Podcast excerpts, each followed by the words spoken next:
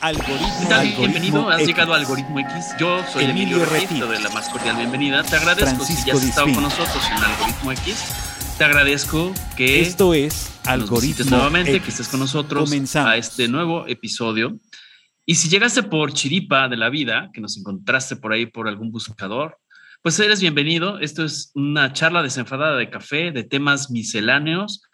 Por eso se llama algoritmo, porque la vida es un algoritmo de datos, de información, la vida no es monotemática. Cuando platicamos con los amigos, platicamos de aquí, de allá, de acullá. El único tema que para nosotros está vetado es la política, porque se me saca ronchas. Pero de ahí afuera, si tú tienes una historia que compartir, una historia de vida que sea reflexiva, motivadora, eh, inspiradora, en fin, formadora, pues eres bienvenido. Escríbenos a nuestro perfil de Algoritmo X. Pero antes de continuar, voy a darle la bienvenida a Paco Isfink, porque si no, me cierra el micrófono. ¿Cómo estás, Paco? Bienvenido. ¿Cómo estás? Es una de las, buenos días una de las ventajas, Es una de las ventajas de tener aquí el máster y poder hacer eso.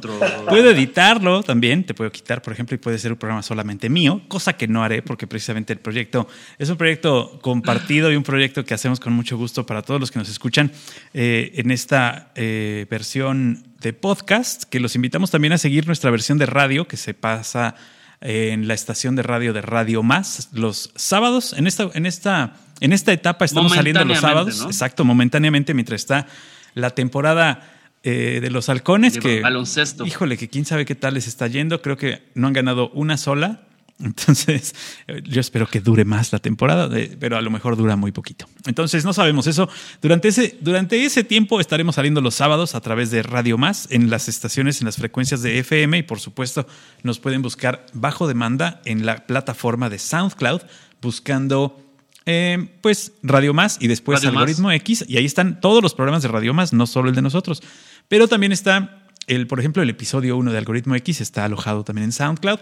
Y si nos buscan en cualquier plataforma de podcast, pues tenemos ya, ¿cuántos? ¿Como 110? 111. 105, este es el 105 y ya nos escuchan en 52 países según el último registro, el más reciente. Es correcto. Así es que aquí aceptamos. Mientras hables español, no importa que hayas nacido en cualquier latitud del mundo y que te dediques al fútbol, a la ópera.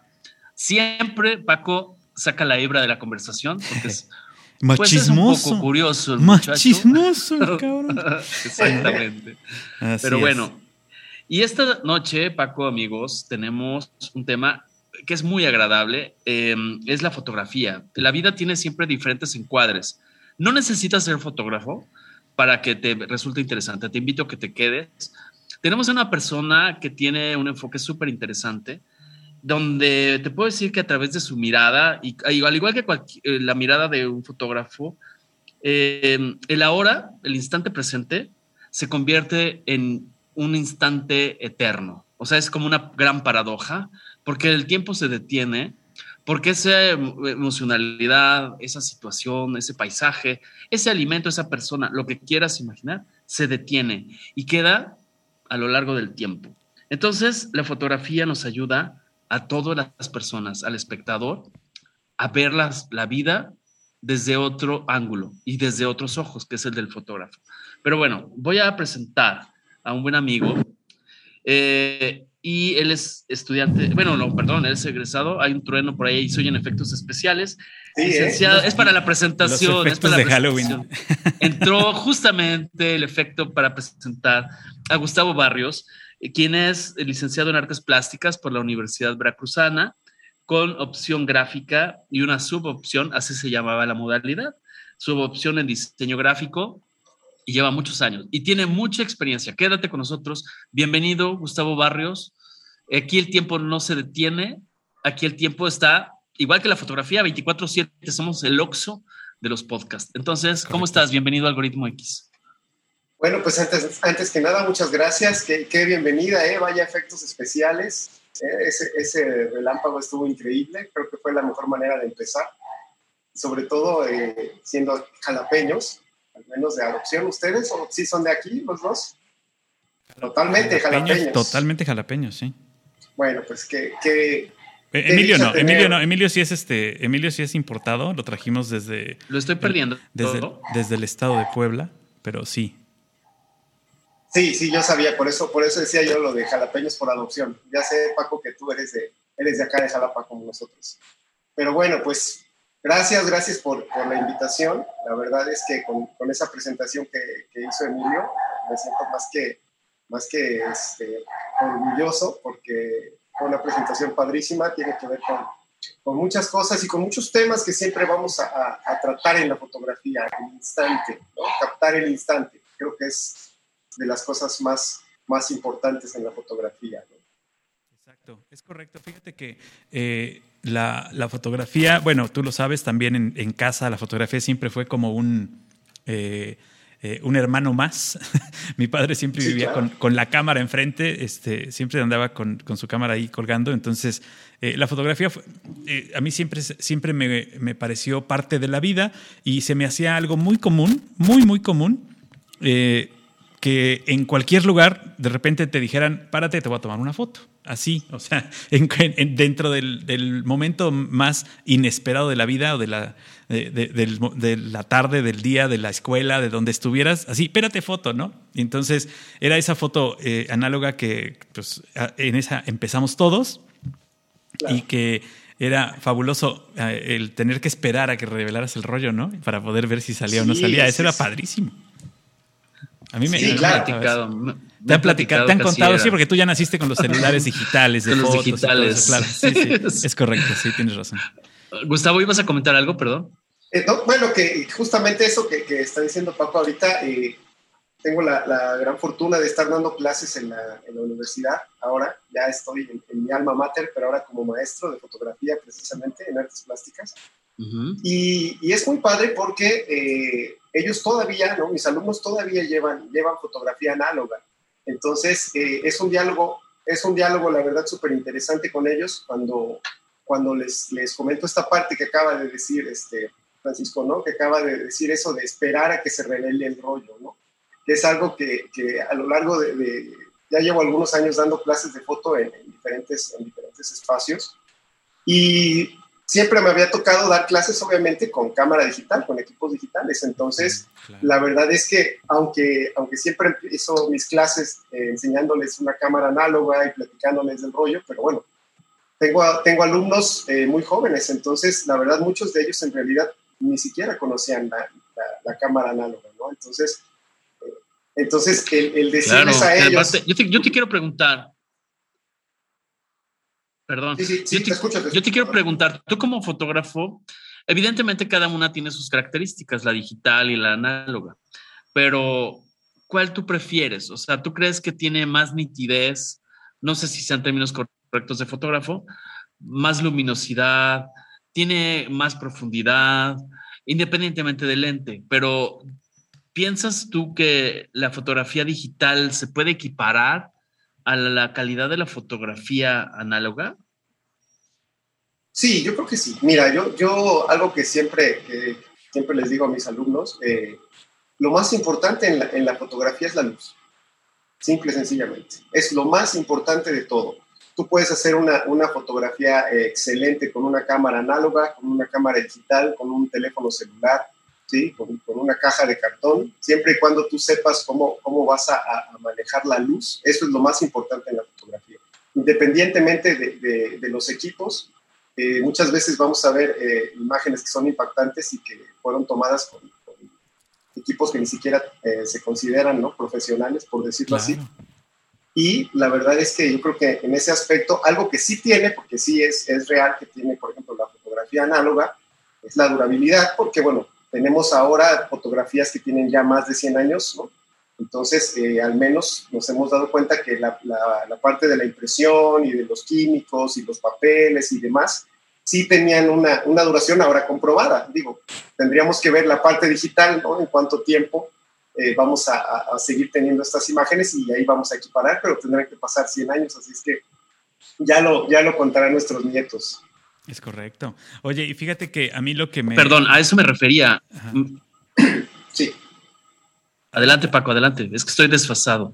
Eso escucho, que tienes un poquito ahí de, de atrás. Sí, no. Tengo un desfase, sí, sí, sí.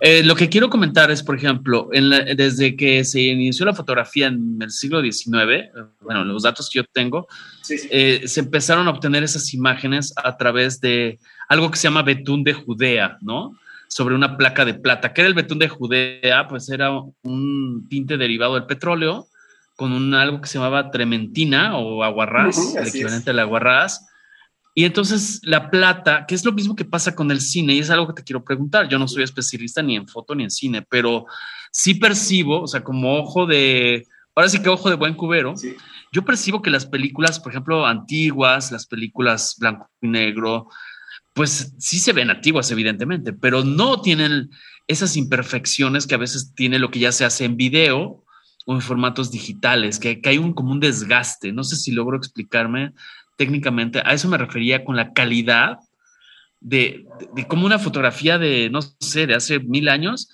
puede verse el rostro, tiene que ver con la plata o, qué pasa con los formatos digitales, mi querido Gustavo.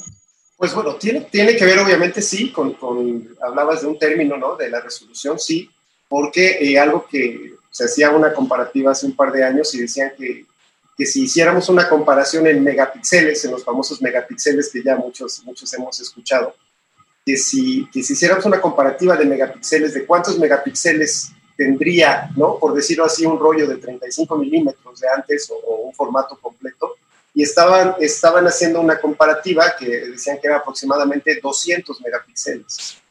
Entonces, en realidad todavía no hay equipos ahorita que estén dándonos, bueno, equipos comerciales que estén dándonos 200 megapíxeles, ¿no? Por ahí las cámaras que ya hay cámaras ahorita que están manejando entre 50 y 100 megapíxeles, las cámaras digitales, pero bueno, no estás tan, no estás tan este, equivocado. Sí, claro, la verdad es que sí tenían una resolución impresionante y eh, obviamente quizás todavía no se, no se llegue a, a esa calidad, ¿sí? Aunque la verdad los equipos han mejorado muchísimo y algo que también tenemos que, tomar en cuenta, pues es la parte de la digitalización. Tal igual que tengas una de estas imágenes, si quieres tú, por ejemplo, eh, eh, reproducirla en algún lado, tiene que pasar por un escáner. Entonces vendría siendo algo muy parecido. Ahí tendría que ver tal vez con la, la, manera en la que tú tienes a lo mejor el acceso a, a, una, a una fotografía impresa de hace 20, 30 o 40 años, ¿no? con las imágenes de ahora que la mayoría son digitales y que muchas, muchas imágenes incluso nos llegan por medio de estos medios, que podría ser una, un escáner o que podría ser lo que dices, ¿no? una cámara digital como tal. ¿no? Claro. Es cierto. Paco. Y, además, eh, yo creo que hay mucha diferencia, o la gran diferencia de esto viene porque eh, pues, las generaciones ahora están acostumbradas a la inmediatez y a que las cosas sean rápidas y entonces tomas la foto y la quieres ver. Te tomas una foto en una fiesta y en ese momento la puedes compartir, se la puedes mandar a tus amigos, la pueden voltear la cámara, voltear el teléfono o la cámara digital o pasársela de mano en mano y todo el mundo dice, ay no, salí feo, tómame otra vez. O incluso, o incluso, ¿no? Si tienes un teléfono inteligente que toma la foto o una cámara inteligente que toma la foto y tienes la oportunidad de mover un cuadro hacia adelante, un cuadro hacia atrás y decir, ah, mira, aquí no están los ojos cerrados, etcétera. Y la parte bonita que era de la, de la fotografía análoga, donde pues ahora sí que te friegas ya como salió la foto, no importa que hayas regresado hace dos meses de Europa, la foto donde se salió, se atravesó una paloma exactamente en la, Torre Eiffel, pues ni modo, ¿no? Ahí se queda, ya para siempre la tendrás en tu foto. No hay manera de corregirla, ni mucho menos cada una tiene lo suyo, cada una tiene eh, eh, el sentimiento distinto. Es como hacer una hamburguesa en tu casa, en un asador, que tú hayas preparado la carne, o ir a McDonald's y comprar una hamburguesa rápida. Yo creo que viene por ahí. Este, cumplen su función ambas, pero son totalmente distintas. Sí, claro. Y, ahora, yo, yo, yo lo que creo es que eh, la mejor cámara es la que tienes a la mano. ¿no? Es correcto. La que tienes a la mano cuando haya un momento adecuado para tomar una foto, ¿no? Dicen, dicen los que saben de fotografía que el mejor fotógrafo es el que está en el lugar correcto a la hora exacta. Punto. Sí, Ese es el mejor fotógrafo. Con lo que tenga en la mano va a sacar una muy buena foto. Sin embargo, tú puedes comprarte la mejor cámara y sacar fotos horribles, ¿no? También está esa otra opción. O sea, este, ahora tenemos la oportunidad, ¿o no, Gustavo, de tomar mil fotos y usar una. Y no pasó nada. Ah, y no pasó nada. Cuando si teníamos un rollo, teníamos que sacar 36 y ya te fregaste. Y si traías otro, pues otras 36 y ya, ¿no? Ahora eh, tienes la oportunidad de llenar memorias y memorias de fotos y llegar a tu casa y borrar todas y volverlas a hacer, pues ya. no, pasa nada, ¿no?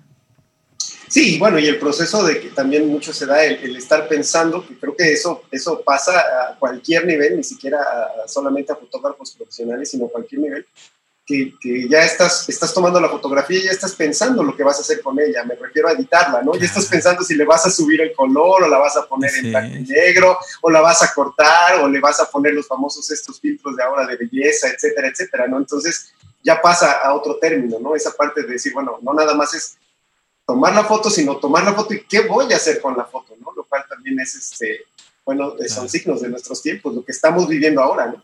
claro. Oye, y cuando tú, o sea, tus primeros registros que a ti te sientes que te atrajo la fotografía, no sé, adolescente, niño, ¿qué pasó? Porque yo sí pienso que el fotógrafo que se dedica a esto, que vive de esto, es porque tiene una, una manera de ver las cosas diferente. O sea, puedes estar en el mismo lugar, pero no voy a ver el mismo ángulo que tú estás viendo. Eso lo he visto porque yo he tomado fotos, no es algo que sea lo mío, la verdad, eh, me gusta mucho ver fotografías, me gusta mucho ir a exposiciones de fotos o, ojear revistas y las aprecio, las valoro, pero no tengo ese ojo para la fotografía. ¿Qué pasa en la mente? O sea, ¿qué sucedía contigo? Que a pesar de que estudiaste artes gráficas, ya tenías la idea de la fotografía. ¿Qué pasaba? O sea, ¿en qué momento te conquistó la lente, la cámara, todo este mundo? Pues mira, es, es muy curioso porque no, no, sabría decirte en qué momento fue, así como, ahora sí que el famoso clic, no sé en qué momento fue, pero, pero yo sí te puedo decir que, desde la primaria, que, tuve acceso a las cámaras, a las Instamatic, ¿no? ¿Te acuerdas? Las, las cuadraditas. Eh, las que traían flash integrado, ¿no? Las, que traían, ajá, sí, o, las que les ponías el, el, cubito. ah, el, cubito. ¿Cuál, fue, ¿Cuál fue tu primera cámara? ¿Qué, qué, qué, este, ¿Qué tipo de cámara fue la primerita? ¿La Instamatic? Esas de. La Instamatic, sí, sí, sí, la Instamatic. Las, eh, que no eran 35, eran 26. Eran. Sí, algo así, porque 110, ¿no? No, no, no, ya después salió 110. Era más pequeña, sí. Ya salió después. Sí, sí, sí. Sí, estas eran, era una Eran 26, había 35 y había 110, que era, que era el más pequeñito. Eh, yo tuve de las la, tres. La, la, 110 ya venía a ser este, como la moderna, ¿te acuerdas? Era como, La famosa, como, el VHS y después el beta, El beta, ajá, ya eran unas, unas camaritas delgaditas que traían incluso para ponerse en la muñeca y las anduvieras trayendo. Ya traían baterías, ya podías tomar fotos con flash, ¿no? Eh, sin estarle poniendo los magicubos, que además eran una cosa fabulosa. Este, sí, sí, pero, pero, pero. Era para cuatro tomas, ¿no? Tenía cuatro tomas, lo giraba, se reventaba. claro. Iba girando, sí, claro. Y entonces te digo, yo tuve acceso a esa cámara, ¿no? Tenía mi mamá esa cámara y pues en algún momento yo la tomé y quizás cuando la disparé y vi el, el, el, flash, fue donde me, me, capturó, porque en realidad eh, ahí fue donde empecé a tomar fotos desde, desde la primaria. Yo ya estaba tomando fotos, pobre de mi madre, que era la que tenía que mandarlas a revelar. Y seguramente, ¿no? no, no, no todas, ¿no? Como decía, como decía Paco, no todas salían, ¿no? De repente había muchísimas que no y era, era el, pues la, emoción de ver qué es lo que salía. En Pero ¿qué fotografiabas? Porque igual ahí ya empezaba a verse la diferencia. No era eh, lo mismo la bola de amigos en la secundaria o que, tomarle la foto al, no sé, el ángulo al perro, el, no sé, ¿tomabas todo lo que se dejara? lo que se dejara. ¿eh? Fíjate que eso sí, tengo, tengo algunas fotos muy, muy, chistosas, por ahí debe de, deben de estar. Eh, de clásico que te, te tomas eh, lo que está al frente, ¿no? De repente una parte de, digamos, como un bodegón, algo que estaba en la mesa, ¿no? Unas botellas que me llamaban la atención, tengo unas fotos que están mis tenis ahí que me tomé, ¿no? Y tengo otras que también me iba yo al patio a tomar lo que había en, el, en el, patio. Entonces, esas eran las, las, primeras tomas que obviamente eran sin, sin mucha conciencia si ya hablamos de algo que eh, así poder decir, ¿no? La conciencia como tal de tomar fotos y, ya de hacer todo el proceso, yo creo que vendría siendo ya en la secundaria, que ya obviamente ahí sí ya, este, como dices, ya pedí una cámara de regalo, me, dieron una cámara y entonces sí ya era empezar obviamente a preocuparme por qué es lo que iba a empezar a, tomar de, fotografías. Pero sí, al principio es un juego, yo creo, ¿no? Es tal cual, es, es un juego. Sí, de hecho, el, rollo era 126 milímetros. Es 126, no 26. Es 126 el rollo que usaban, así es. Sí, sí, las, las, las Instamatic, ajá. Las eh, que todo el mundo tuvo. Yo, de hecho, tengo la mía todavía por ahí guardada. ¡Wow! Este, tengo, pues de hecho, tengo dos. Una que sí lleva, eh, que sí le puedes poner el, el, flash y otra que no que ya el, modelo que no, era la de plástico totalmente negra, que no traía ni, ni letreros ni nada, solo decía Kodak Instamatic, que, que ese también es. otro, otra de las cosas que uno, eh, yo nunca me imaginé, no sé si tú Gustavo te pasó por la cabeza en algún momento que la fotografía análoga iba a acabar de esa manera, o sea, que íbamos a terminar ver por ver quebrar a Kodak. ¿Tú te imaginaste alguna vez eso? No, nunca, nunca, nunca. Era, era, pues es que era el que tenía toda la, toda la infraestructura, ¿no? Tenía todo, o sea, desde las campañas, tenía, vamos, es, es como Apple ahorita, ¿no? No te imaginas que desaparezca Apple y pues ya, ya, tiene mucha, ya tiene mucha competencia ahora, ¿no? Así es, sí, sí, era, era pues así como eh, pensar, pensar lo imposible, ¿no? Que alguna vez dejáramos de tomar fotografías con rollos o llevarlos a revelar. A mí me costó mucho trabajo. Ahorita ya creo que ya hay más lugares aquí en Jalapa que lo siguen haciendo, pero hace exactamente Mm, te voy a decir, cinco años, rescatamos unos rollos que teníamos por ahí en, oficinas. Bueno, rescatamos porque una oficina la íbamos a cerrar y encontramos unos rollos y queríamos saber qué tenían. Y me costó mucho trabajo mandarlos a revelar. Aquí en Jalapa no había nadie que los revelara ya. Fui, fui con nuestros amigos de Viali, nada, que había que mandarlos a Veracruz y tardaban 15 días. Dije, bueno, triste pues caso, sí. Muy triste, no, No sé si ahora ya hay más o si será algo este, más eh, eh, artesanal y hay que buscar como entre cuates o algo así, no sé. Sí, bueno, fíjate que curiosamente me pasó algo, algo muy similar, ¿no? Y cuál fue mi sorpresa, ir a, ir a Viali, ¿no? la referencia de siempre, ¿no? Que te dijeran que ya no estaban revelando. sí, o sea, es como ir a ver a Doña Chanife que ya no haga gorditas, o sea, es como, que ya nomás hace pizzas. Totalmente, totalmente inconcebible. Sí, la verdad, ¿no? Y querer comprar un rollo, porque, porque algo que yo empecé a hacer con mis alumnos, que, que se me hizo un, un, ejercicio muy padre, aunque tomábamos el curso con cámara digital, el examen final siempre era con, con, con rollo, ¿no? Entonces era, era, increíble porque les decía, bueno, ahora ya saben tomar fotos, ya, ya probaron toda la parte digital, ahora vamos a tomar una cámara análoga, de, poner un rollo, poner un rollo y bueno, van a tomar las fotos, ¿no? Y era increíble ese, ese choque, ¿no? Ese choque porque me decían, ¿y dónde veo la foto? Bueno, pues en el visor. O sea, no hay dónde ver la foto, ¿no? Claro. Y cuando, y cuando les comenté lo que me decías, cuando les comenté que tienen que esperar de entre 10 o 12 días para que nos entreguen las fotos, eh, vaya, era algo que, que no, se que, no sabían, que no creían. O sea, ¿cómo es posible que no las podamos ver? Bueno, pues así es, ¿no? Así y, y, obviamente, perdón, perdón que te interrumpa, Emilio. No, está este, bien y obviamente el hecho de decir, tenemos 36 fotos, ¿de acuerdo? Eran, eran cuatro alumnos y les dije a cada uno, se, divídanse las fotos, a ti te va a tocar de la uno a tal y cada quien va a hacer su fotografía. Qué Sí, con el ejemplo que nos estás compartiendo, a, mí me traslada a que ahí hay varios valores que se, están, se estarían aprendiendo, ¿no? El compartir. Sí, claro. El esperar.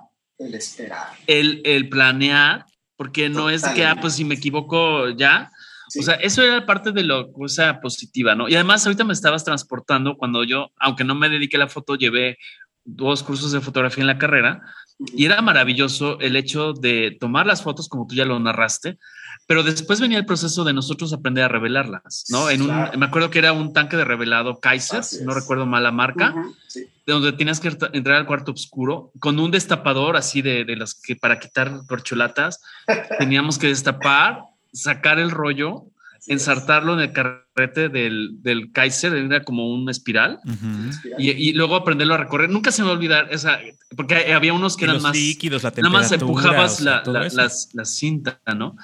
Ajá, y luego venía la espera de ir poniendo los químicos, agitar. Y si la regabas en los, químicos, en los químicos, adiós rollo también. ¿Te tocó? ¿Te tocó hacerlo así también? Sí, Gustavo?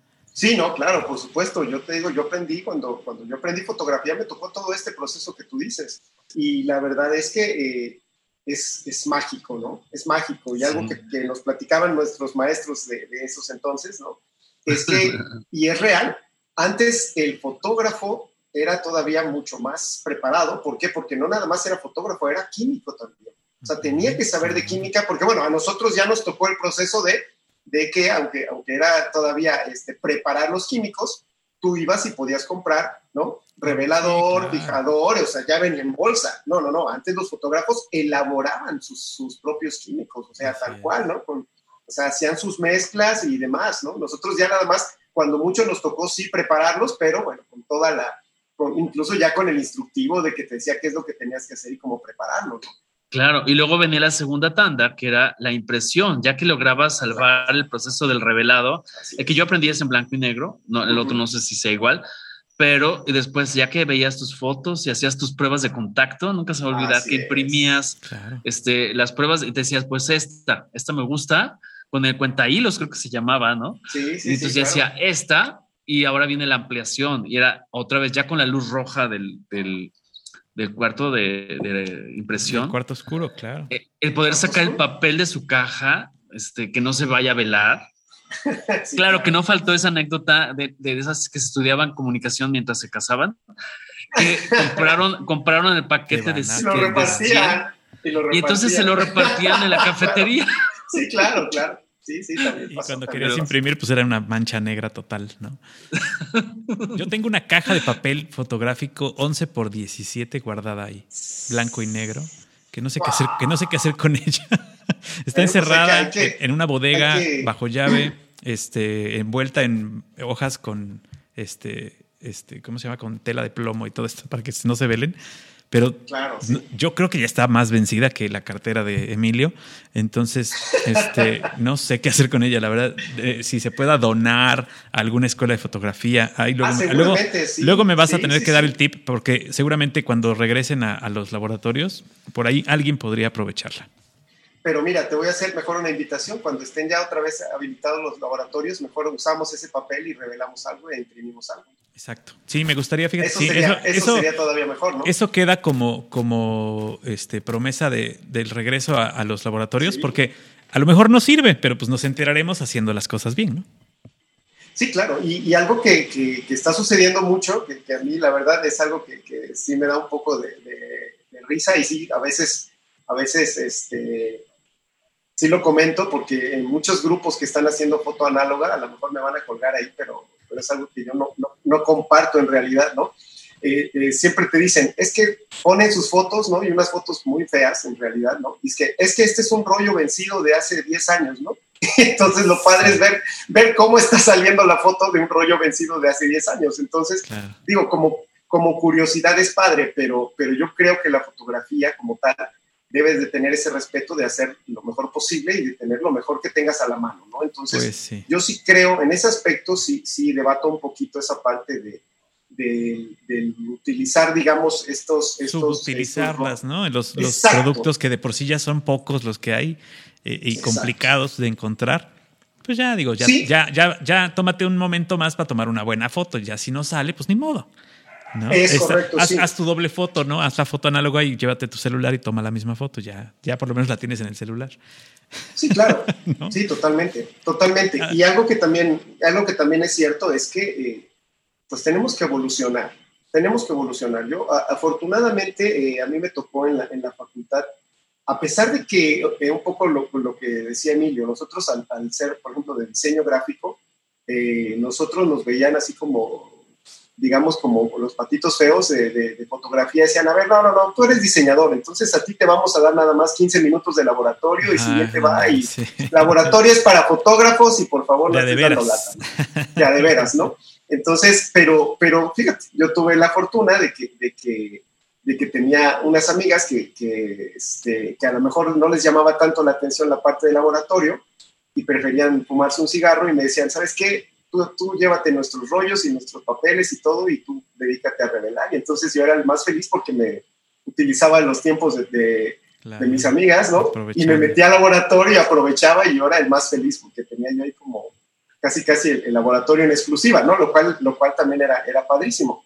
Pero sí, sí es esa parte de, de, poder decir, bueno, lo mejor que se tiene en el momento tienes que aprovecharlo y tienes que, que sacarle todo el, todo el provecho. Oye, Gustavo, tú como especialista en fotografía, por ejemplo, ¿tú qué prefieres? Eh, por ejemplo, tomar las cosas como son, es decir, claro, con tu ojo, tu ángulo, tu, todo, todo lo que, la técnica que tú sabes, o las fotografías más producidas, o sea, una toma de producto donde ya planificas desde el vestuario, el estudio, la luz, o sea, en un ambiente más controlado, etcétera. ¿Tú qué prefieres o qué disfrutas más? Sé que haces las dos cosas y lo haces muy bien, pero desde tu cerebro emocional, ¿qué es lo que más disfrutas? Eh, lo, real, lo, que es la vida o lo producido? Mira, yo, creo que esto va a sonar un poco presuntuoso quizás, pero es real, lo, lo, lo juro que es real. Me encanta todo el tipo de fotografía de veras, todo tipo de fotografía. O sea, yo disfruto de una manera increíble en las mañanas que me voy a correr, que voy con mi teléfono celular y me toca ver un amanecer increíble y tomar las fotos con el celular para mí es, pues, es mágico, es, es, ver cómo está hecha ya, ¿no? La, la, lo que decía un poco, un poco Paco, ¿no? Es estar en el momento y de repente es la luz como está entrando por una parte y el, y el cielo totalmente azul y de repente empiezan a volar los pájaros. Entonces, créeme que eso es mágico y tomas la fotografía y de repente la ves y dices, qué afortunado soy de estar en este momento y de poder haber captado la imagen. Pero por otro lado, la parte de la producción también me fascina. El hecho de, el hecho de decir, por ejemplo, este, vamos a hacer foto de producto o foto de, alimentos, por ejemplo, ¿no? ¿Cómo poder lograr que la, que la comida se vea apetitosa, que se vea increíble, controlar la luz, ahí sí tienes ya la producción, trabajar, por ejemplo, con un chef y que el chef te haga un, platillo increíble y que lo monte de una manera especial, etcétera, etcétera, me fascina. Ya ni se diga cuando haces todo una, una, producción, un shooting, ¿no? Que puedes contratar o que puedes tener el acceso a, a modelos, a maquillistas, a iluminadores, etcétera. Cuando se puede conjugar todo eso, es increíble también. O sea, tienes, tienes este, digamos, las dos, las dos partes, como dices, ¿no? Yo no, no me podía este, quedar nada más con una, porque creo que, que las dos se, se, complementan y las dos te llenan de una manera, de una manera padrísima, porque a fin de cuentas es, es el, el, hecho de lo que quieres tú comunicar, de lo que quieres mostrar, y a mí se me, hace, se me hacen padrísimas las dos, las dos situaciones, ¿eh? las dos, los dos tipos de fotografía. Fíjate que, que, Gustavo tiene en sus redes sociales un hashtag que a mí me encanta que se llama Hoy es un gran día para tomar fotos. Y creo que eso lo, lo demuestra que todos los días sube fotos y todos los días toma fotos, porque en el momento que tomes una foto es un gran día para tomar fotos. O sea, no necesita ser un, gran, un día especial, no necesita ser eh, antes, y yo creo que ahora mucho menos personas lo hacen, pero antes tenías la foto pues, de la boda, de la graduación, del cumpleaños, de, días especiales, ¿no? Era como la foto que tenías eh, eh, pues en tu álbum fotográfico o en tu marco fotográfico en tu casa y ahora traes, eh, déjame hacer un poco de investigación de campo con Gustavo. ¿Cuántas fotografías traes en tu celular? Así, a grandes rasgos. En mi, en mi teléfono. ¿En tu teléfono justo, cuántas fotos? En mi teléfono, justo hoy estaba viendo, traigo 19 mil fotos. Es correcto. O sea, ahora puedes traer 20 mil fotos en un teléfono celular. Yo, yo no sé cuántas tengo, pero en este momento también lo voy a investigar porque no lo sé. Pero, y esa es la, eso es lo bonito, eso es lo, lo interesante, que eh, cómo ha cambiado eh, la cantidad y la calidad. Y yo tengo, por ejemplo, mira, pues no es por presumir, ni, ni, quisiera presumir porque Gustavo es un gran fotógrafo y yo soy un amateur. Yo tengo 53.155 fotos en mi celular. Entonces, o sea, eh, y claro, tengo fotos desde el 2011, ¿no? En mi celular. Entonces, eh, eso, eso, eso cambia también la forma de los que a los que nos gusta capturar el momento, porque toma uno foto de todo, puede uno tomar foto de todo, absolutamente. Ahora, ahora se, se, acostumbra y no me ha tocado, afortunadamente, pero seguramente a Emilio sí le ha tocado que es más. Y a ti, Gustavo, que también eres maestro, ¿te ha tocado que toman fotos de los apuntes? Ahora, en lugar de tomar apuntes, ah, sí, claro. toman fotos del pizarrón, ¿no? O sea, hemos llegado al momento de tomar fotos de la diapositiva que les estás presentando o de tomar fotos del pizarrón si está el maestro en el salón. Eh, podemos tomar foto de todo, ¿no? O sea, captura de pantalla. Oye, de ahí surge Toma Todo, ¿no? Ahorita haciendo este, un puente a lo que dice Paco, a tomar todo y lo que tú estás diciendo de que sales a caminar y tomas todo. Tú, platícanos un poco de este proyecto, este, ¿cuándo lo iniciaste? Sé que una de las filosofías es justamente esto, que no necesitas tener un equipo profesional, sino que puede ser con un celular y las ganas y salir a caminar. Cuéntanos de este proyecto, Gustavo. Sí, eh, pues fíjate que eh, Toma Todo surge precisamente por, por, esta parte de... Yo empecé a dar, a dar clases, me invitaron a dar, a dar clases de, fotografía como tal, este, una gran amiga con Lilian Gómez. Con ella empecé a dar clases, digamos, ya de una manera más formal con eh, el Instituto Celta. Y, y, fue algo muy padre porque eh, en estos, en estos, eran diplomados, eh, son diplomados, eh, era para personas que les gustaba tomar fotografías tal cual. ¿Y por qué digo esto? Porque tú decías en, en, tu carrera de comunicación, por ejemplo, llevas fotografía, ¿no? En muchas carreras llevan fotografía.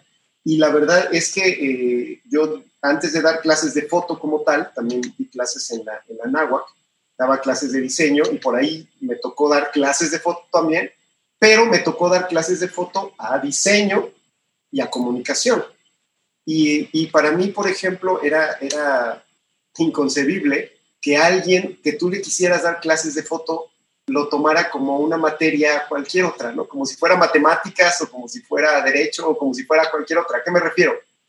Que no les gustaba, ¿no? Y es válido, es válido, porque obviamente, pues está, ahora sí que se topaban en, en, en esa parte con, con, la materia de foto y era como, bueno, vamos a pasar la materia de foto, ¿no? sí. y, yo, y yo me desesperaba porque si es que la foto es tan increíble que cómo es posible, pero bueno, dentro de todo había mucha gente que le gustaba y muchos, tuve la, la gran fortuna de que muchos también terminaron amando la foto, que para mí fue, fue la verdad muy motivante porque, porque eso también tiene, tiene mucho que ver con la parte de, de la técnica, con la parte de cómo se enseña la fotografía y con la parte de, de que cuando a ti te gusta algo y, y, y, logras, y logras dominarlo y logras transmitirlo a tus alumnos, ellos lo pueden disfrutar. Yo creo que eso podría pasar eh, con cualquier materia, ¿no? O con matemáticas o con, o con química, ¿no? Creo que tuvimos tuvimos unos, unos grandes maestros en, la escuela, eh, con Paco, yo creo que algo, alguien que, que, siempre voy a recordar es al maestro José María de, de, de, este, de ciencias sociales, no sé claro, si te acuerdas. Sí, por supuesto. Que, que, mucha gente le, aburre las ciencias sociales, pero la manera en la que él nos contaba las historias y, la, y la manera en cómo se apasionaba él dándonos la clase, a mí se me hacía algo increíble, ¿no? Entonces, ¿por qué, ¿por qué digo todo esto? Porque cuando pasé de, de, esta parte de darle, clases de foto, digamos, a, como, como parte de una materia, a ya darle clases de foto a gente que específicamente quería un curso de fotografía, cambió todo, ¿no? Cambió todo, ¿por qué? Porque era gente que sin tener ni siquiera este, un mismo perfil, o sea, yo, yo he tenido, la verdad, la, la fortuna de tener alumnos de todos tipos y de, todas, las, este, todas las, materias y de todas las este, disciplinas, eh, me tocó por ahí un, un, un, alumno que era patólogo jubilado, imagínate, y que siempre quiso este, tomar fotografía. Entonces, sí, sí, sí, entonces eh, eh, ver el mundo de diferentes, con diferentes eh, ópticas, ¿no? Ingenieros, abogados, maestros, este, claro. niños, niños chiquitos, ¿no? Niños, niños que, que, ya querían aprender a tomar foto. Entonces, a mí me, me obligó de alguna manera, de una manera muy padre, a ampliar mi, mi, mi mis métodos de enseñanza, por decirlo así, ¿no? Entonces, yo tenía que, que, que poder eh, darle clases a, a, en el mismo grupo, que eso es algo increíble, en el mismo grupo estaba dando clases a, a, una, a una chica de 12 años y a un señor de 65, ¿no? Entonces, imagínense, para mí era increíble, ¿no? Un reto, ¿sí? Poder tener a, los, a todo el grupo concentrado en, en, en lo mismo, cuando fotografía es algo, obviamente que sí es algo muy técnico, ¿no? Obviamente sí es algo que necesitas concentrarte, que necesitas de alguna manera este, centrarte y estar eh, en ese punto, ¿no? en ese lugar. Y, ahí fue donde para mí salió la, la, parte de toma todo, porque yo empecé a buscar cómo lograr unir todo esto y empecé eh, con, con, con, una gran enseñanza de, parte de mi madre, que ella le daba clases a, niños de primer año, y era jugando, ¿sí? Entonces, cuando te das cuenta que, que la manera de, aprender puede ser divertida, ahí cambia todo, ¿sí? Ahí cambia todo. ¿Por qué? Porque entonces yo lo que empecé a hacer es, empecé, por ejemplo, a, a llevar juguetes, a llevar, este, les llevaba yo burbujas, ¿no? Para, para hacer burbujas y que empezaran a tomar las fotos y aplicar conceptos como son congelado y barrido, ¿no? La velocidad y el enfoque, etcétera, etcétera, pero de manera, de manera este, lúdica, jugando. Y de ahí salió, ¿no? La famosa pirinola, ¿no? Y entonces pusimos la pirinola y entonces claro. les decía yo, ¿no? El que logre captar el toma todo, ese va a ser el que, el que, el que tenga ya el punto, ¿no? De la, de la materia. Entonces era increíble porque llegaba un momento en el que se les olvidaba, ¿eh? se les olvidaba ya toda la parte técnica y lo que tenían que hacer y estaban concentrados en, en lograr captar en un solo clic, ¿no? el, toma todo, ¿no? Y pues es algo, es algo de, suerte, ¿no? Es algo de, que podía o no pasar. Y de ahí empezó el toma todo y de ahí empezó esa parte de decir, podemos aprender fotografía jugando. Y eh, de ahí fue donde salió el, concepto y ya después ya puse mi, mi, escuela como tal, que es toma todo fotografía. Y lo bonito, lo bonito de que una misma fotografía o un mismo encuadre o un mismo momento cada persona lo ve diferente o le toma, eh, le toma el gusto distinto, podemos decirle. Eh, eh, la misma fotografía vista por dos personas puede tener dos ángulos completamente distintos, aunque sea la misma fotografía.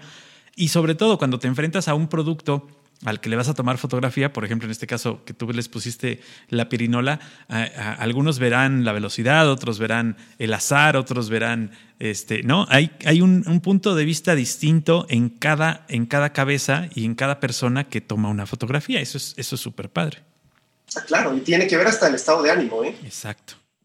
Tiene que ver todo, tiene que ver todo. O sea, yo pienso que, que, bueno, ese es otro gran dilema, ¿no? Si, si, la fotografía es arte o no es arte, ¿no? Que también es, es, otra que, que, a veces se, yo creo que se, yo creo nos, da, nos, pregunta, ¿no? Y yo creo, y yo creo que, que al, al, al, ser algo que te permite comunicarte con los demás, ¿sí? Que te permite transmitir, que te permite, por, eso decía que me encantó la, la, la introducción que hizo Emilio, porque hablaba de toda esta parte, ¿no? De toda esta parte de captar, de, de, plasmar, de transmitir, de comunicar.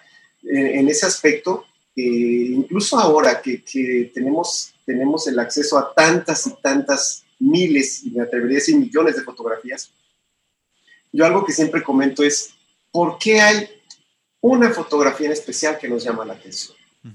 Claro. Porque eso les pasa y eso nos va a pasar siempre. ¿sí? Tú puedes estar en el Facebook o en Instagram o, en la computadora o donde sea viendo miles y miles de imágenes y pasas y pasas y va a haber alguna que te haga detener. Claro, regresarte, hacerle zoom. Regresarte. Ese es el gran, ese es el gran reto ahora, ¿sí? El, poder, el poder aún, aún ahora tener esa capacidad que se ha perdido tanto la capacidad de asombro, poder, poder asombrar, ¿sí? Eso es lo que yo creo que hace que, una fotografía se vuelva, ¿no? Algo, algo distinto. Claro, Gustavo, hablando de eso, justamente me gustaría preguntarte, ahí sí te voy a pedir que sea una sola de todas tus fotos hasta, hasta ahora captadas o como se sí, este, detenido en el tiempo. ¿cuál es tu favorita? Que seas, esta es mi foto, descríbenosla, si se puede saber, así, ¿de qué era? ¿De qué era? Bueno, ¿O de qué es, mejor dicho? ¿De qué es? ¿De qué es? Y, este, fíjate, tiene que ver con, con, el hashtag de Gran Día para tomar fotos. He tomado muchas fotos que me encantan, como dices, sería, sería muy difícil encontrar una, pero te voy a contar esta historia, les voy a contar esta historia que creo que, vale la pena, porque eh, esa fotografía es de, de, un día muy especial en, en el cual obviamente me levanté en la mañana, fui a dejar a, mis hijos a la escuela y me di cuenta que estaba el cielo increíble, ¿no? Que teníamos estas, estas nubes, ¿no? Estas nubes de, aborregadas, ¿no? De Jalapa que se dice, ¿no? El tono totalmente azul, estaba amaneciendo. Y entonces yo tengo la, la, la fortuna de vivir en Jalitic, ¿no? Un barrio, un barrio muy bonito de Jalapa. Y entonces lo que hice fue tal cual, ¿no? Ese sí, lo tengo que decir, me regresé, porque muchas de las fotos que tomo las tomo al vuelo, tal cual, ahí como voy en, el carro, ni siquiera me paro, nada más las voy tomando, pero ahí sí dije, a ver, me voy a regresar, voy a tomar la fotografía, me fui a la parte de arriba del puente de Jalití. Y entonces me puse a tomar ¿no? la, fotografía, buscar el encuadre, buscar las nubes, que se viera toda la parte de abajo de Jalití, ¿sí? Y en ese justo momento lo juro. Empezaron a volar unas palomas atrás de mí, ¿sí? Y justo estaba yo captando el, clip cuando pude captar el vuelo de esas palomas, ¿no? Bueno, fue para mí verdaderamente mágico, fue una cosa increíble. ¿Por qué? Porque la verdad es que eso sí, ¿no? El celular, pues no es tan fácil que con un celular puedas captar cosas en movimiento, ¿no? Al menos no con esa luz tan baja, ¿no? Porque no había tanta luz. Y en el momento en que yo estaba dándole el clic al teléfono y que fue un, un, este, hermoso accidente, que pasaran las palomas atrás de mí, que las pude captar, para mí fue mágico, ¿sí? Y justo ese día, y justo ese día salió el hashtag, hoy es un gran día para tomar fotos. ¿Por qué? Porque ahí empezó. ¿Por qué? Porque yo en ese momento quería gritarle a todo el mundo y decirle a todo el mundo, sáquense a tomar fotos porque el cielo está increíble, porque todo está padrísimo, porque los colores, etcétera, etcétera. Entonces, era mi manera de decirle, ¿no? Obviamente, ya, ya, ya tengo una buena cantidad de alumnos, ¿no? Y de amigos que, que, comparten el gusto por la foto. Entonces, de ahí salió, ¿no? El hashtag de gran día para tomar fotos, ¿no? Entonces, digo que esa, esa puede ser una de las fotos que sí, la verdad, este, creo que puede ser muy importante, ¿no?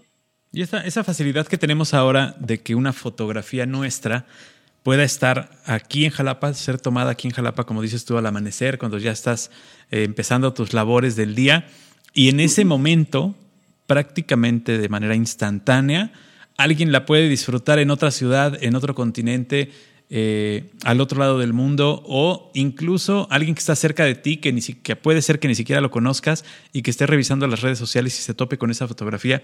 Eso es lo, bonito de esta, de esta época que estamos viviendo con la fotografía, que obviamente pues sí, eh, eh, todo el mundo quisiera ver una fotografía impresa, de tamaño póster, pegada en su pared, pero bueno, lo que nos dan las redes sociales es la cercanía de esta, de esta captura de, la imagen de alguien más, de la visión de alguien más, que a mí me da muchísima, muchísima eh, curiosidad eh, de repente ver fotos de estos llamados influencers en redes sociales, que dices, wow, o sea, la producción de este cuate le salió más cara que todo lo que ha puesto en la fotografía, ¿no? Eh, que, que hay unos que dices, de verdad, o sea, qué producción se está aventando en cada una de sus fotografías que es totalmente válido y que a eso están, ¿no? A eso sí, claro. Sí, sí, sí. Sí, sí, sí. Y, ahora tuve la oportunidad de conocer, no sé si conoces estos, estos lugares eh, donde pagas por irte a tomar fotos para Instagram. Eh, son como tipo, son tipo museos, son como unos museos y tienen eh, pequeños escenarios donde cabe una sola persona y te, te, prestan un, un selfie stick o un tripié con luz a donde tú colocas tu teléfono y te tomas la foto. Pagas 7 o 8 dólares la, entrada al lugar y tienes 10 escenarios distintos. El típico escenario con paredes de colores, lleno de globos de colores, otro con pelotitas, otro con fresas, otro con helados, otro con... Son escenarios prefabricados que tú puedes mezclar y te tomas la foto. Me tocó ver ahora, en, en el último viaje, me tocó ver en la misma ciudad dos distintos con un par de cuadras de distancia y, colas para entrar. Además, la cola de la gente, o sea, hay cola de la gente para entrar, ¿no? Es súper interesante porque sí, si tú te pones a revisar las redes sociales, hay muchas fotos que dices, pues, está muy bien producida. Pues sí, esos fondos los rentan de cierta forma en estos museos eh, para hacer fotografía. Muy, muy interesante proyecto. Igual y por aquí podemos poner uno. para los influencers jalapeños. Claro, y eso, y digamos que todo eso va, va va retando, ¿no? Porque eso es algo que también me preguntan mucho, ¿no? ¿Qué pasa con, con, esa parte de la fotografía? ¿Qué pasa con eso de que todos pueden tomar fotos? Que todos pueden tomar muy buenas fotos. Así es. Y, y, para mí se me hace algo, se me hace un reto, se me hace algo bien padre, porque digo, genial, ¿no? Genial. Y cuando alguien también me, me ha dicho, ¿no? Oye, es que ya este, esta persona está tomando unas fotos como las tuyas, padrísimo, padrísimo, me encanta. Y, y esa es la idea, ¿no? Que todos podamos ir y tomar fotos y que todos podamos disfrutar y compartir, ¿no?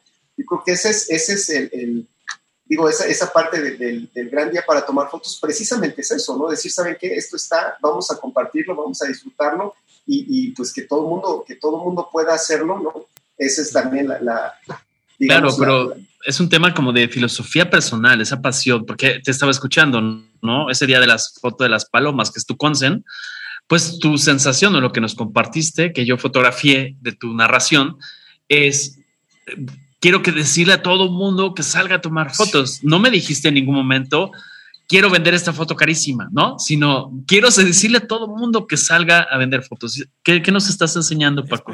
A ver, cuéntanos. Ese Selfie Museum, se llama Selfie Museum. Selfie World se llama el lugar, Selfie World.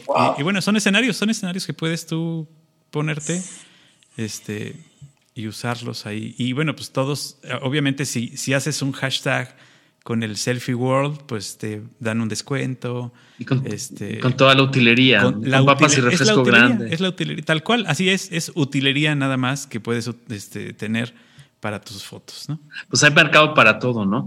Pero yo quiero que nos platiques algo que me tiene admirado, este, y yo creo que es un algo de, gran vocación y de gran servicio a la humanidad, que es esa parte de, compartir tus conocimientos y tu, buen ojo para la foto y tu pasión. Es con estos chicos en condiciones eh, que viven con, en condición de síndrome de Down o con síndrome de Down, Platícame, porque he visto algunas imágenes que has compartido. Platícame la dinámica, platícanos, compártenos el gusto, que, tu aprendizaje, porque yo pienso que cuando das clase también aprendes. Totalmente. Sí, Platícanos, Este, cuéntanos esta historia que, que, que, la tengo, tengo mucho interés en escucharla.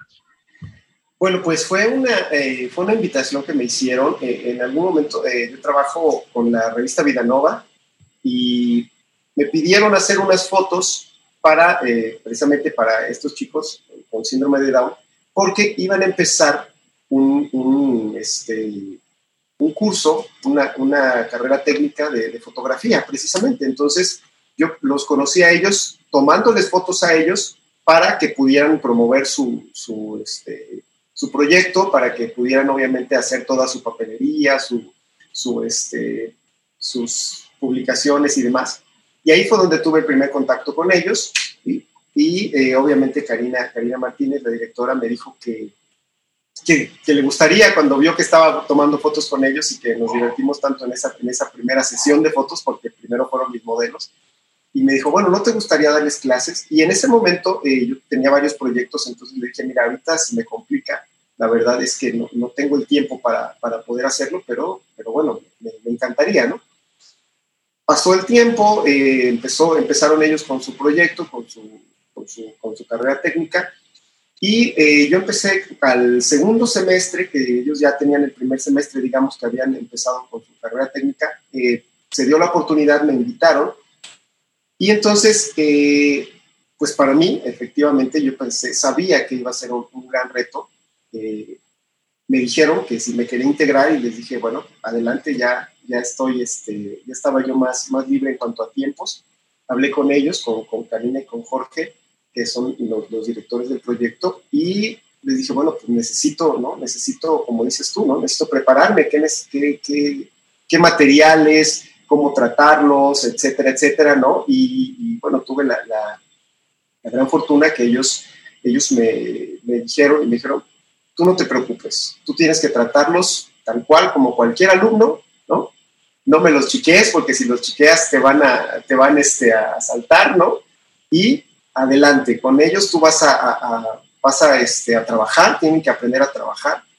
Eh, ellos tienen un, programa, la verdad, muy interesante porque eh, les dan, les dan varias, varias materias en, esta carrera técnica, eh, los preparan tal cual para la vida, ¿no? Les enseñan, ven economía doméstica, ven cocina, ven educación sexual, o sea, la verdad, los preparan. La idea de ellos, que eso es lo que a mí me, interesó más, es prepararlos para la vida, tal cual, dándoles una, una, herramienta, que en este caso fue la fotografía.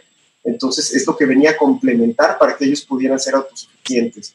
Entonces, para mí fue un, gran reto trabajar con ellos y fue un regalo. Para mí fue un regalo de la vida cuando, cuando empecé con ellos a trabajar y lo mismo, ¿no? Venía yo ya de esta parte de, les decía, ¿no? De, de aprender jugando pues ellos los más felices, poco a poco, ¿no? Tenían, teníamos ya ciertas, este, ciertos lineamientos y bueno, tenían un proyecto ya este, muy cercano que era una, su primera exposición, entonces la verdad fue poco tiempo el que tuvimos para prepararnos, fueron prácticamente tres meses en los cuales tuvimos que aprender todo y, y, movernos ahí a marchas forzadas para preparar su primera exposición.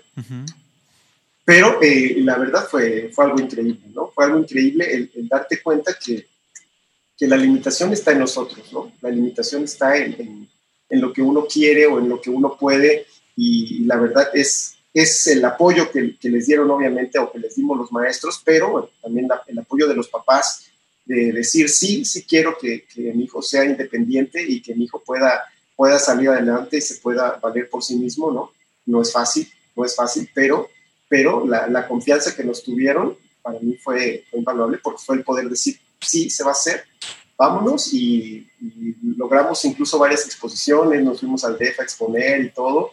y ahora ya, este, sí, sí, sí, y ahora ellos ya, ya, este, pues ya se están dedicando, ¿no? Dos de ellos, que son los que, los que terminaron la, la, carrera, porque todavía faltan otros dos, se tuvo que detener por la, por la pandemia, pero la, digamos, la primera generación que salió de dos fotógrafos, pues ya están, ya están, este, ya están trabajando, ¿no? Hicieron su, servicio social, eh, como todos, ¿no? Y bueno, pues ya, ya este, cada, cada, rato me presumen ya sus trabajos y sus fotos y pues soy más feliz. ¿no?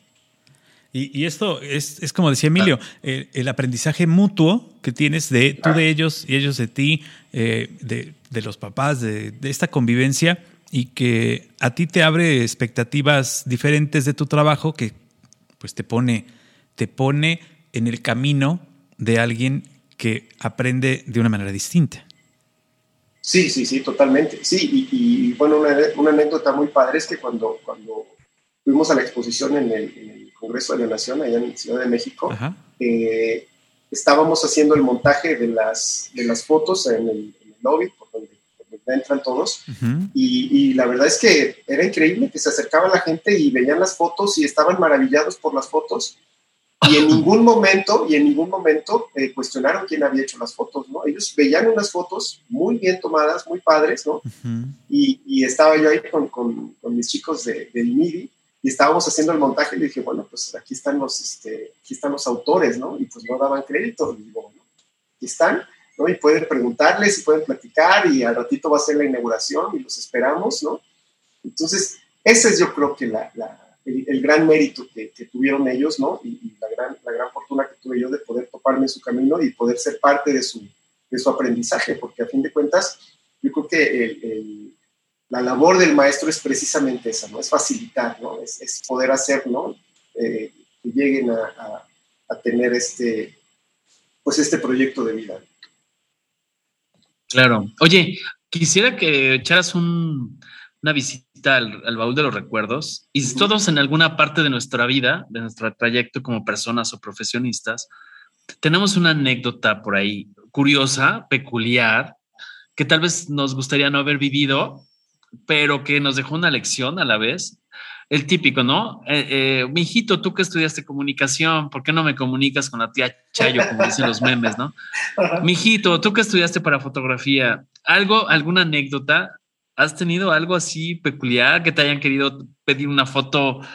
Pues que dices, híjole, pues no, no, no, pero bueno, pues lo hago con todo cariño porque es para X persona. ¿Te ha pasado algo así? ya te metí en aprieto. Me metiste, pero pues que fíjate que, fíjate que no, te voy a decir, te voy a decir qué pasa. Eh, un, poquito, ¿no? Volviendo a lo que, a lo que comentaba hace rato, ¿no? Digo, al, gustarte la foto, ¿no? Es difícil, es difícil, ¿sabes? Que, que haya algo, ¿no? Que, que, que, te pase así, porque, porque te voy a decir algo. Sí me ha sucedido cuando voy a tomar fotos, por ejemplo, porque hago fotos de todo tipo. Tomo, por ejemplo, fotos de eventos, ¿no? Y me ha tocado estar tomando fotos, por ejemplo, en unos 15 años, ¿no? y clásico, que bueno, pasan toda la familia y les tomas las fotos y demás. Pero me gusta tanto tomar fotos que digo, quizás, quizás, porque yo sí lo sé, que, que tengo también colegas que, que, ellos obviamente se ofenden si les dicen vente a tomar fotos así, les dicen, no, se les llama el término pasteleros, ¿no? Fotógrafos pasteleros, ¿no? Los de las fiestas, ¿no? Entonces, digo que podría ser algo, ¿no? No como, como, como peyorativo, decir, bueno, a ver, ¿y a poco les tomas fotos a todos los invitados? pues si me las piden, claro que las tomo, ¿no? Y, en ningún momento yo lo veo como algo, este, como algo, digamos, incómodo, ¿no? Como, como dices, ¿no? Pues en realidad les puedo tomar fotos y yo soy el más feliz y sonrío y después me dice, oye, tú siempre te la pasas sonriendo cuando tomas fotos. Le digo, pues claro, porque estoy disfrutando hacer esto, ¿no? Y sí tengo una anécdota, tengo una anécdota que, creo que, que, podría, digamos, este, hacer, hacer una, una, una, como te una explicación de lo, de lo, que me pasa o de lo que siento cuando estoy tomando fotos. Me tocó hacer foto, estaba yo haciendo las fotos en estudio este, de, un, de un bebé, ¿no?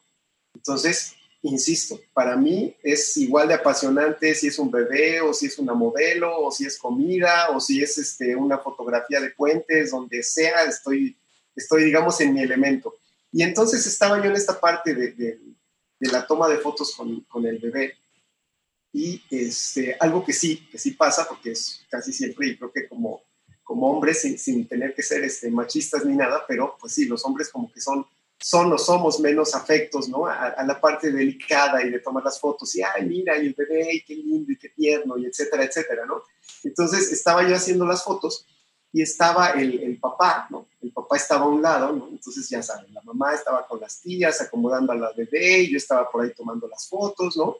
Con toda la paciencia del mundo, buscando el encuadre, la iluminación y, el papá me veía y me veía, ¿no? Y yo lo veía serio, muy serio, ¿no? Entonces, este, no participaba, él estaba a un lado, ¿no? Él como diciendo, pues sí, ya tómale la foto y yo pago y bye, ¿no? Y, este, y, se me hizo padrísimo porque de repente se me acerca, todo, todo serio, ¿no? Y me dice, oye, ¿y este es tu trabajo? Así, así de serio, y este es tu trabajo. Y yo pensé que me iba a decir algo así como, pues, o sea, esto no es trabajo, como que chafa, o cómo cobras por esto, etcétera, etcétera, ¿no? Pensé que iba a hacer algo así, ¿no? Como decir, oye, estás cobrando por estar ahí haciéndole clic nada más a la cámara o algo así, ¿no? Y me dice, ¿este es tu trabajo? Y le dije, sí. Y me dice, qué padre, qué increíble, porque aparte vio que yo estaba feliz tomando las fotos, ¿no? Y que tenía toda la paciencia de que estaban cambiando al bebé y que si se dormía y que si pasaba y que en ningún momento me vio en un, en un aspecto a mí, ¿no? De decir, ya que pase, que se vaya, etcétera, etcétera. ¿Me explico? Entonces, yo creo que el verme, ¿no? Este, que estaba yo con toda la paciencia del mundo, más paciencia que el mismo papá, ¿no? Y, que, y que no me desesperé, que les dije, claro, sin problema, cámbialo y dale de comer para que se tranquilice, yo aquí voy a hacer las fotos, ¿no? Por eso fue que me dijo eso y me encantó cuando me lo dijo, porque la verdad se me hizo algo padrísimo, ¿no? Que me dijera, qué padre, te felicito, ¿no? Sí, no, bueno, fue envidia. sí, es serio, porque yo dije, la verdad, ¿qué, más puedes pedir, no? Estar haciendo lo que te guste y que te paguen por eso, ¿no? Digo, la verdad, eh, eh, he tenido unas experiencias muy, muy padres con la fotografía.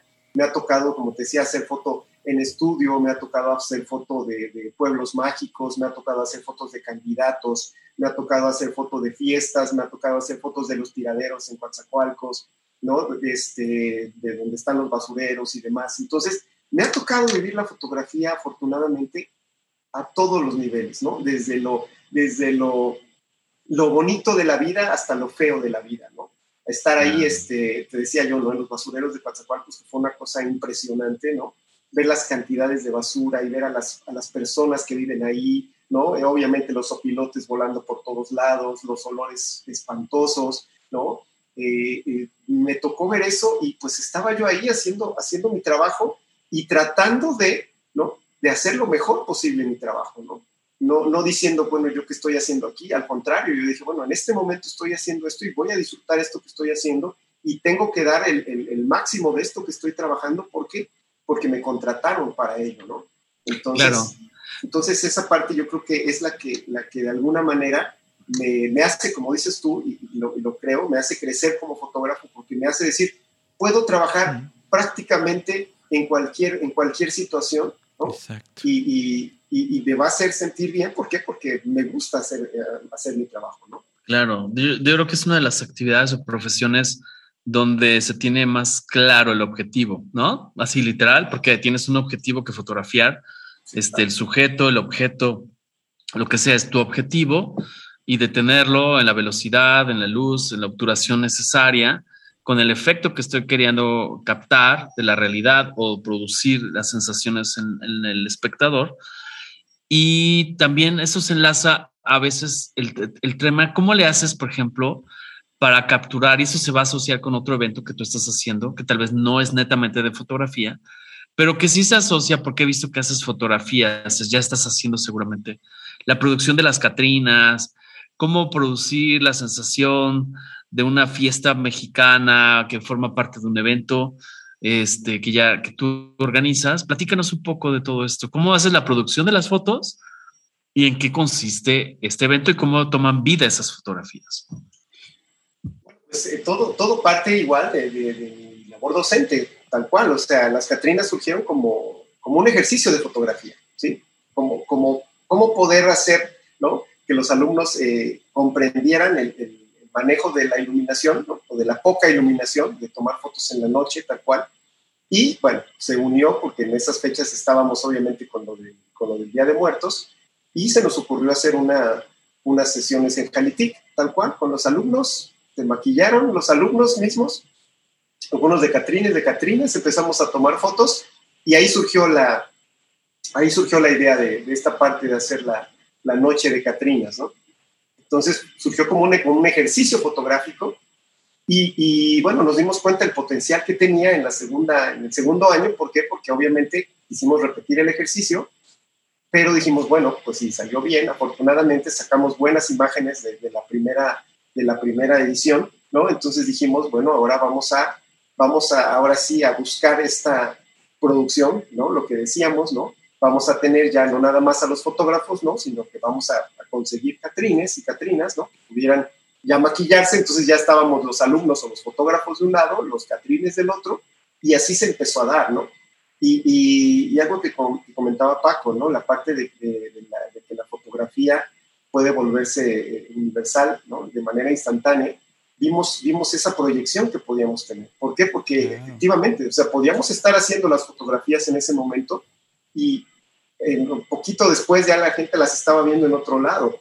Y para mí fue, para mí fue, fue, fue muy padre descubrir que era una manera de mostrar, de mostrar una cara de, una cara de México, una cara padre de México, ¿no?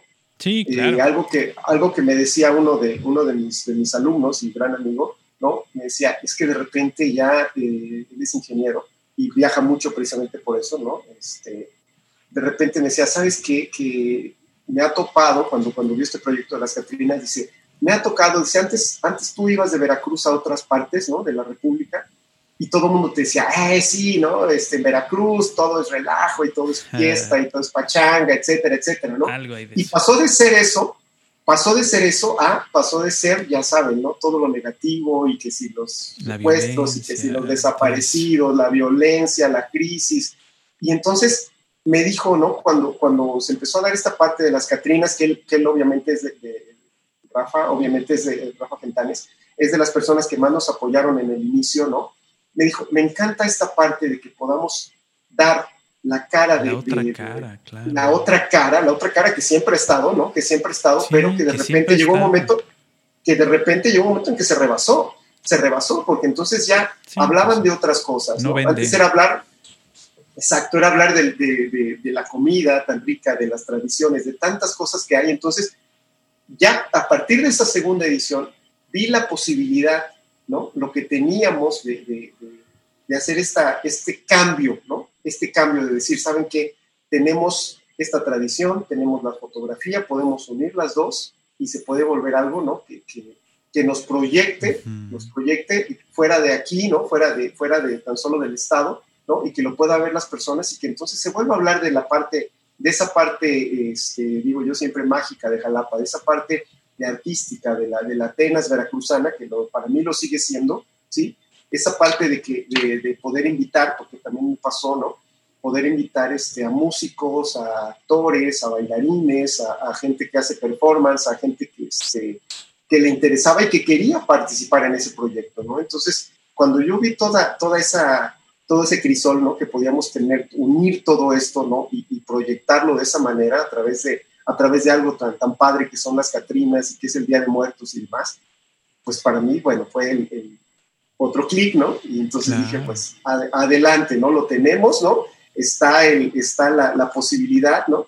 Y, y, bueno, curiosamente se dio que para la tercera edición, de partir de 20, después de 50, ya la tercera edición ya estábamos hablando de más de, no sé, de tan solo en cuanto a fotógrafos, eran ya más de 200 fotógrafos, llegamos a juntar más de 500 Catrinas, más aparte el público que fue llegando y fue creciendo, creciendo de manera exponencial hasta que ya en la última edición con público, pues decían que habíamos rebasado las 5.000 personas, ¿no? Entonces, sí, fácilmente. la verdad, la verdad creció, creció de una manera increíble, pero creció precisamente por esa hambre que tenía o que tiene la gente, ¿no?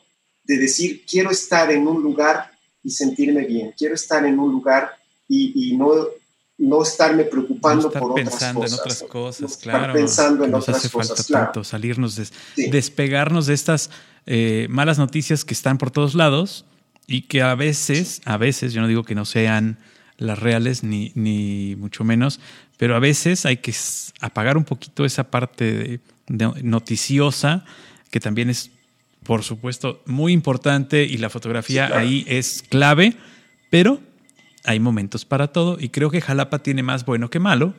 Desde mi punto de vista, seguimos teniendo más bueno que malo y a pesar de todo lo que han hecho en su contra, es una excelente ciudad para tomar fotografías. Y para vivir, ¿no? No, bueno, para donde voltees. Yo creo que aquí en Jalapa, para donde voltees, eh, tú, bueno, tú, bueno, obviamente eh, vives en la zona centro, que es la más pintoresca, pero a, pesar de, que esa zona es muy bonita para tomar fotos, Jalapa tiene muchos escenarios donde puedes tomar unas fotos fabulosas, donde puedes disfrutar de un momento de tranquilidad en muchos lugares todavía en Jalapa. Eh, eh, y, estar seguro y disfrutar con la familia. No hay necesidad de irse a otro lado ni de encerrarse en una plaza comercial, que también eso, eh, bueno, eso es, eso es este, parte, una parte que, en la que no nos podemos meter mucho, pero, pero hay otras cosas que puedes disfrutar y que, y que ahora que estamos eh, encerrados en casa nos damos cuenta de lo bonito que era estar afuera, ¿no? Ah, claro, totalmente, sí, sí, Cómo lo extrañamos estar afuera y ahora eh, que podemos ir saliendo poco a poco, pues vas disfrutando y vas viendo con otros ojos todo esto que te ofrece tu ciudad, donde sea que nos estés escuchando. Nosotros hablamos de Jalapa, pero ustedes que están en cualquier lugar del mundo y que nos están escuchando, dense cuenta, ahora que vamos saliendo de esto que fue estar encerrados, todo lo bonito que ofrece ese lugar en donde ustedes viven. Véanle lo bonito, no le vean lo feo. Y, aprende uno a través de la fotografía cosas bien importantes como eh, el, apego a un lugar, el cariño hacia la gente. Eh, eh, y además, no me vas a, dejar mentir, pero cada vez que ves una fotografía, sin importar el momento en que la hayas tomado, te transportas al sentimiento que tenías cuando la tomaste. Sí, claro. Sí, sí, sí. Eso es lo más bonito de las fotografías.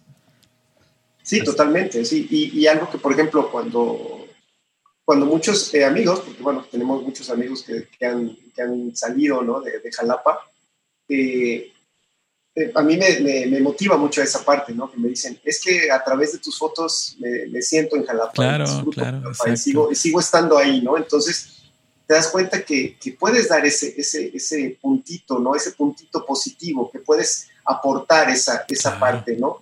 Y a mí se me hace, me llena muchísimo cada vez que alguien me ¿Cuál es la frase que tiene Salvador, Gustavo, este, tú, perdón, Emilio?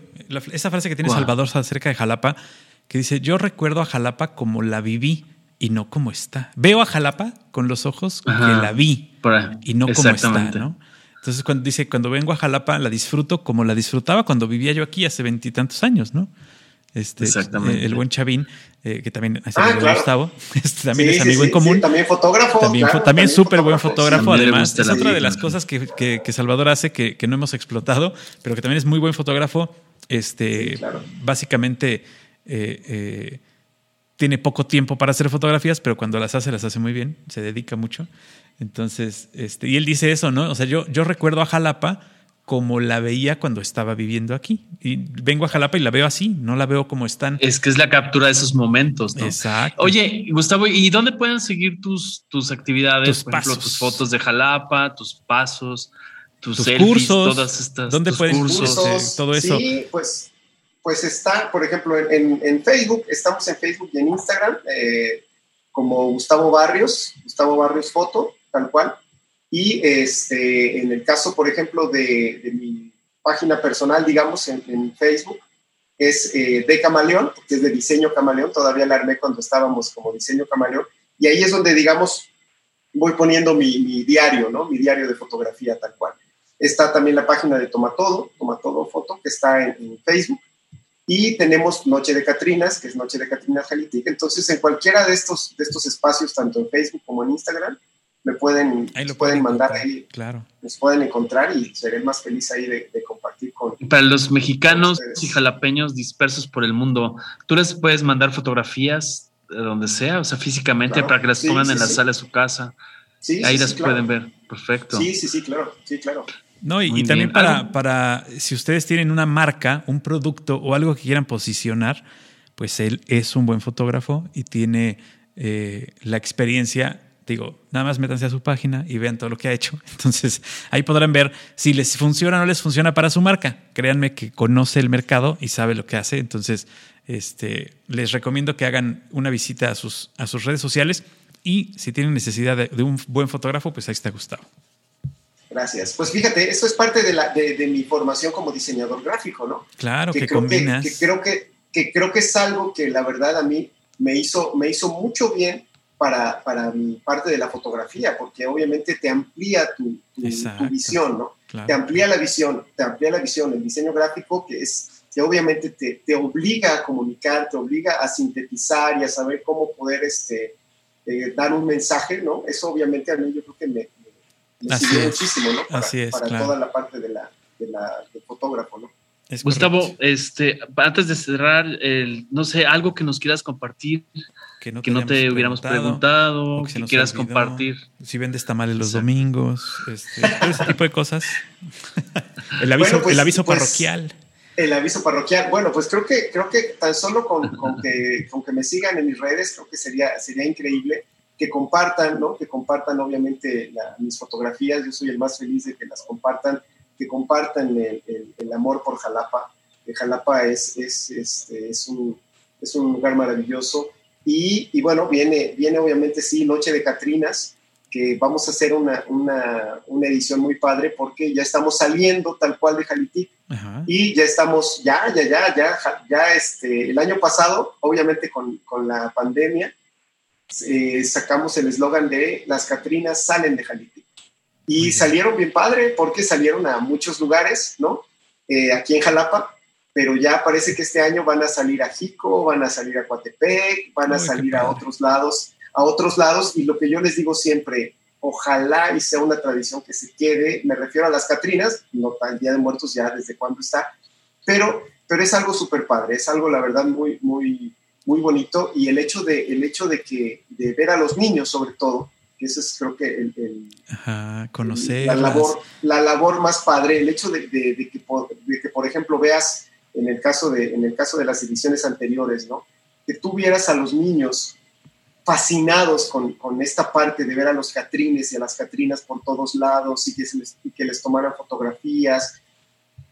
Eso, eso es algo que yo creo que se les va a quedar siempre a los niños, ¿no? que, van a, que van a sentirlo y que van a decir, yo quiero hacer algo así, ¿no? Y, obviamente ver que las Catrinas de repente están, están en un ballet folclórico, que están cantando, que están bailando, que están haciendo un montón de cosas.